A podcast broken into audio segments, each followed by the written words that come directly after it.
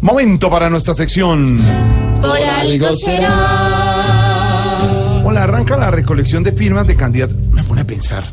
Los partidos tradicionales, todos esquivándolos. El Partido Liberal, el Conservador, todos esquivándolos. La U están mirando a ver cómo, se, le, cómo se le bajan del bus. Y mientras tanto, todos diciendo que van a, a recolectar eh, firmas. La doctora Clara López, como se fue del, del, del Polo Democrático, que va a recolectar firmas. Es que ¿qué partido queda? No, no hay ninguno. Todos Don están- Sergio Fajardo Independiente, que va a recolectar firmas. Todos están hechos por... Alejandro Ordóñez, el ex procurador, También. para recolectar firmas.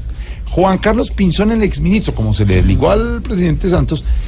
Yo solo me pregunto, don Álvaro Forero, en nuestra sección por algo será, si hay firmas para tanta gente, ¿habrá firmas para tanto candidato? ¿No les gustan los partidos, Álvaro? La inscripción de candidaturas presidenciales por firmas no es nueva en Colombia, pero sí es nuevo el hecho de que haya tantos candidatos que lo están haciendo en estas elecciones y sobre todo que algunos de los que lo están haciendo tienen verdaderas opciones de llegar a la presidencia o por lo menos de llegar a segunda vuelta. Y eso muestra un cambio. Obviamente los partidos políticos vienen desprestigiándose desde hace mucho tiempo. Eso no es nuevo. Sin embargo, existe una coyuntura que se podría pensar que los partidos están tocando fondo.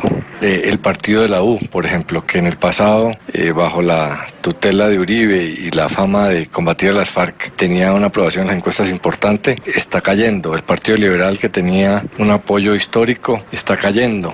Eh, y lo que se siente en la calle es una animadversión muy grande hacia la política, hacia la política tradicional, hacia los partidos, hacia el Estado. Entonces, esa inscripción de por firmas de los candidatos presidenciales puede indicar un cambio grande. No sabemos si Colombia está en una situación similar a la de Francia, por ejemplo, en que los partidos tradicionales tuvieron muy mal resultado y un- una persona nueva como el actual presidente Macron, con un movimiento nuevo, eh, arrasó no solamente en las elecciones presidenciales, sino en las legislativas. Quizás no hemos llegado allá, pero sí es claro que las encuestas muestran que aquellas personas más independientes, más alejadas de los partidos, tienen eh, mejor intención de voto, pero sobre todo mayor favorabilidad en su imagen, que a un año de elecciones pues es un activo muy importante. Entonces, eh, el tema del cambio en la política es mundial.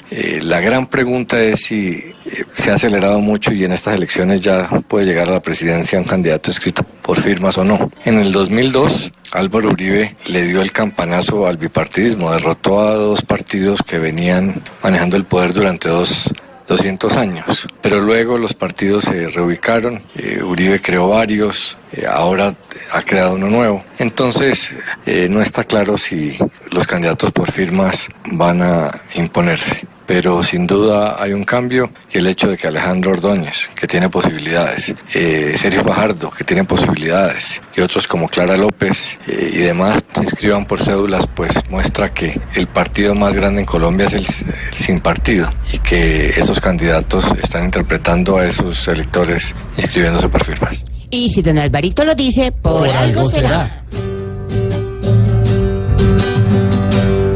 Es mejor movimiento que un viejo peor, produciendo ardor.